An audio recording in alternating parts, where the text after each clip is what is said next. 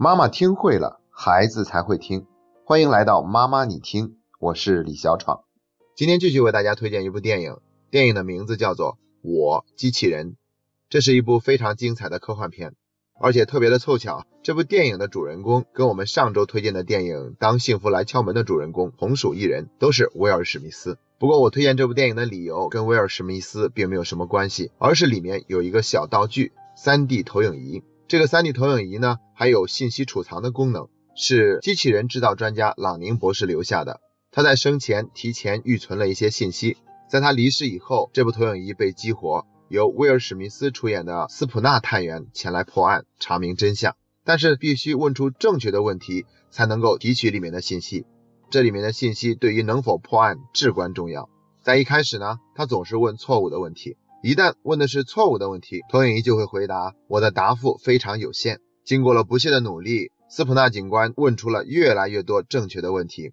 有的问题投影仪会给答案，还有的正确的问题投影仪也并不给答案。因为当这个问题问出来的时候，它本身就已经指明了方向。就这样，到了影片最后，斯普纳警官完全领悟了朗宁博士的用意，并且及时采取行动，拯救了整个人类。为什么这个小小的道具居然会成为这部电影的推荐理由呢？请允许我学着电影里的语气说一句：这才是正确的问题。在我们的家庭教育过程中，经常会发现各种各样的问题，而我们的思路就是发现问题，解决问题。其实，在这两步中间，应该还有一个步骤，就是来审查一下所谓的问题是否是真正的问题所在，是否是一个正确的问题。缺少了中间这个步骤，我们的忙碌就变成了是瞎忙，往往是问题不但没有得到解决，反而变得更加严重了，简直是适得其反。所以，找到对的问题比忙着解决问题更重要。在心灵成长的圈子里，一直流行的这样一句话：看见即自由。这里的看见呢，也就是等于发现了真正问题的所在。一旦找准了真正的问题，那么问题本身就已经开始消解了。那在现实生活中呢，我们并不能像电影里面那样拥有一个那么炫酷的投影仪，我们只能自己来提醒自己，我所问出的问题是否是一个正确的问题，把这样的思维模式养成习惯。在这里呢，我也总结了我们提问问题时经常犯的两种错误。第一种叫做只看问题的表面，而没有看到问题的实质。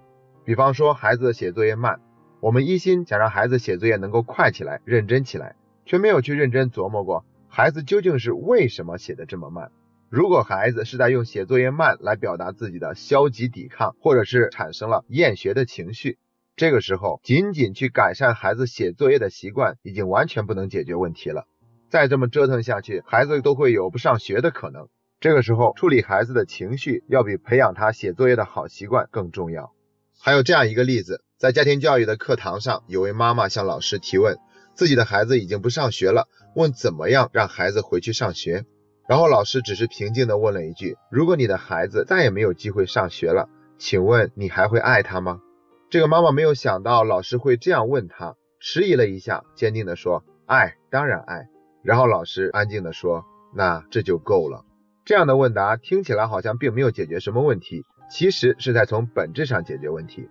一个孩子已经不上学了，这个时候不知道内心有多少的冲突和自我否定。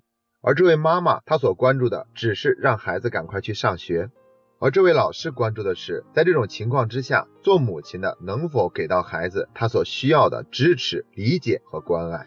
如果这些都没有做到的话，孩子又怎么可能会心甘情愿的去上学呢？就算是再想让孩子回去上学，也要分一个轻重缓急，从眼下给到孩子更多的关爱开始。第二种错误的方式是，总以为问题是在孩子那里，其实问题是在家长那里。比如说赖床的问题吧，我们早就说过，根本原因是在家长身上，甚至是我们一定会叫孩子起床的行为，反倒帮助孩子养成了赖床的习惯。这个时候，我们光在孩子身上下功夫。自己却没有什么调整，问题是不可能得到真正的解决的。再比如说，我们总觉得孩子很磨蹭、很拖沓，注意力不集中，其实这是我们在拿大人的标准去衡量孩子。我们以前的节目里也提到过，孩子在这样的年龄做事情的速度和节奏和大人是完全不同的，他们的专注力的时间每次就是那么长，并不是注意力有什么不集中。所以呢，要么是家长身上出现了问题，要么就是家长看孩子的眼光出现了问题。不信的话，看看有多少家长带着孩子去做多动症的检查就知道了。那么多的孩子做多动症的检查，又有几个是真正的多动症呢？期待大家都能够认真的欣赏这部电影，从而意识到找出正确问题的重要性。感谢你那么爱学习，这是妈妈你听陪你走过的第四十四天。